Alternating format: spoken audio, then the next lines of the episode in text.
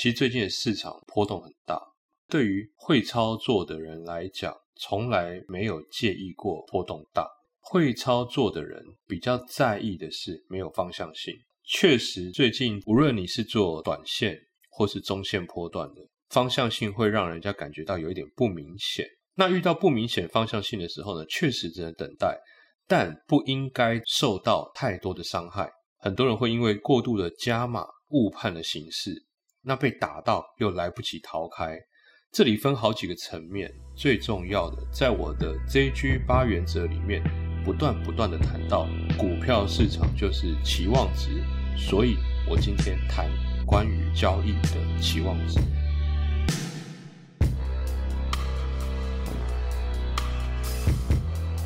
欢迎来到周末回信。做多的时候，大涨的时候，大家很高兴；回档的时候，不高兴。但是从期望值的角度来讲，你应该要相反过来。我要谈的相反，这个很重要的概念。一旦相反过来，你就会理解交易的本质是什么。举例，有一张股票，如果注定从一百块涨到两百块，翻一倍，当它现在一百块的时候，期望值是最高的，因为承担的风险是固定的。那你上涨有一百块的空间，这时候期望值很高，这是一笔好交易。当它不断的喷出到一百二、一百三，涨到一百九十五块的时候，这个时候进场的单子，它期望值是最低的，比起一百块。回到操作，我觉得如果是一个交易者，应该是要思考的是，我遇到大涨要不要停利？谈到这边。那可能大家会觉得说，这句老师的观念是不是不一样？开始会想要大家提早卖出，其实不是，完全相反，而是在这个地方你要去思考的是停利的价值。所以同时这边会有几个操作，你一百块买进的一大笔，涨到一百六的时候你要怎么处理？你要怎么处理？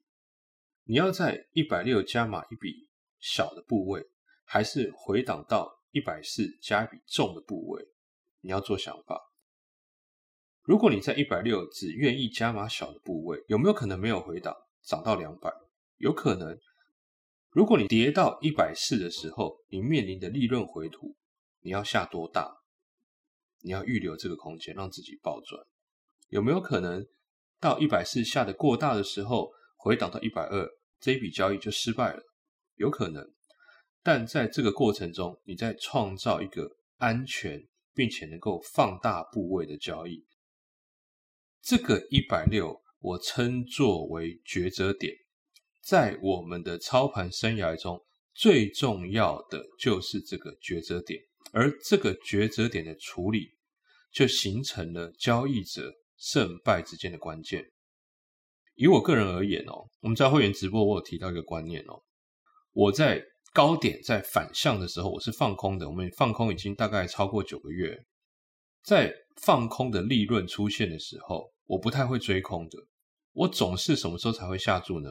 反向，我放空遇到反弹的时候，我才会下很大的部位。所以，我下很大的部位的点，通常都是我的利润已经回档了一部分，并且我还要在这边下重注。我的点永远会在这边，也就是说，我早就隐含了它会回档，所以当我一百块涨到一百六的时候，我的心态上绝对只有涨到一百四。只要你是做破断单，你一定要把你赚到的利润预留一点来回档。好，那今天的这个谈的概念有点长，我还是想要继续往下跟大家深入谈这个问题，因为这对交易非常重要。当我们实际上从一百涨到一百六的过程中，在股票市场的获利有两个维度，一个是金钱，一个是多快赚到。一个是金钱，一个是多快赚到。你如果在三年赚了六十块，跟你三天赚了六十块，这是完全不一样的事情。所以在一百六十块这里的处理有分速度，而速度必须要量化。所以，当谈到技术分析的时候，除了点位，还要重视速度，无论是我的入门集训，还是我的会员直播的操作，都一样是依照速度在办事情。那这个速度很快，你要舍得减码，因为一般人是相反的。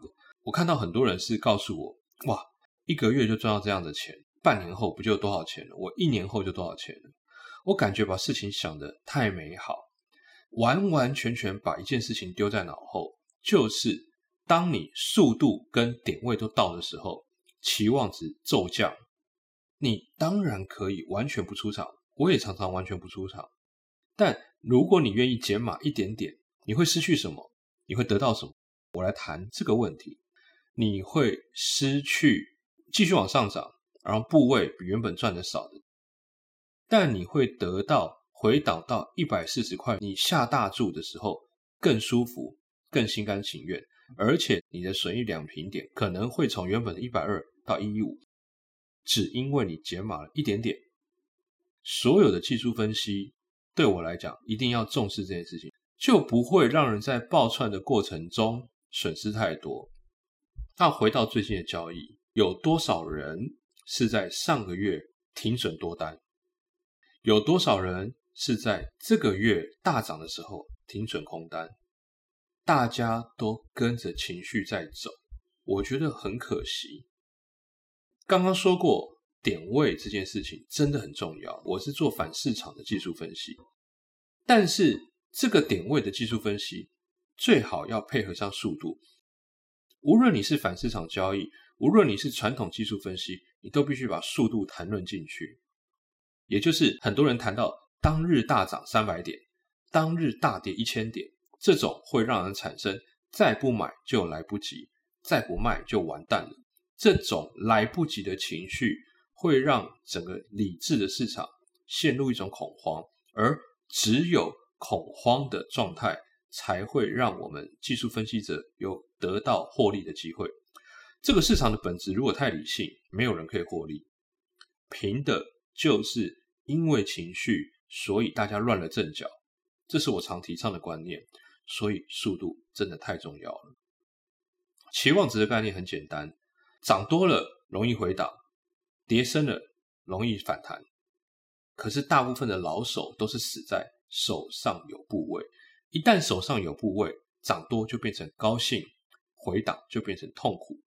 一旦关系到金钱，交易的逻辑就会被动摇。那一切的胜败就要在这边开始改变。当然，速度要多快，点位要多少，就算不谈到技术分析，也可以用简单的涨跌幅统计来当做进攻和防守的依据。不可以随便的大涨就进去进攻，这个是不对的。总是要有个依据，这依据合不合理？会不会遇到极端状况？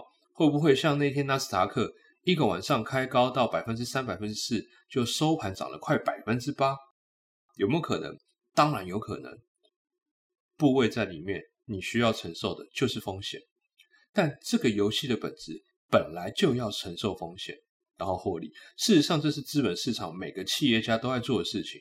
一般白手起家的人，大家都是同样的付出努力，买货压货，不要怕亏损，真的不要怕，因为那是我们的机会。我过去在交易能够这样倍数的翻，并且不在意，就是因为我看到了本质。做人处事看到本质很重要，交易看到本质帮助很大。我回档的时候会不会不舒服？会，但你的大脑同时能想到机会，那就是赢家的下一步。控制好部位，控制风险，遵守期望值，你就能真正做到看对下大抱住，让我们。好好的享受规划行情带来的获利。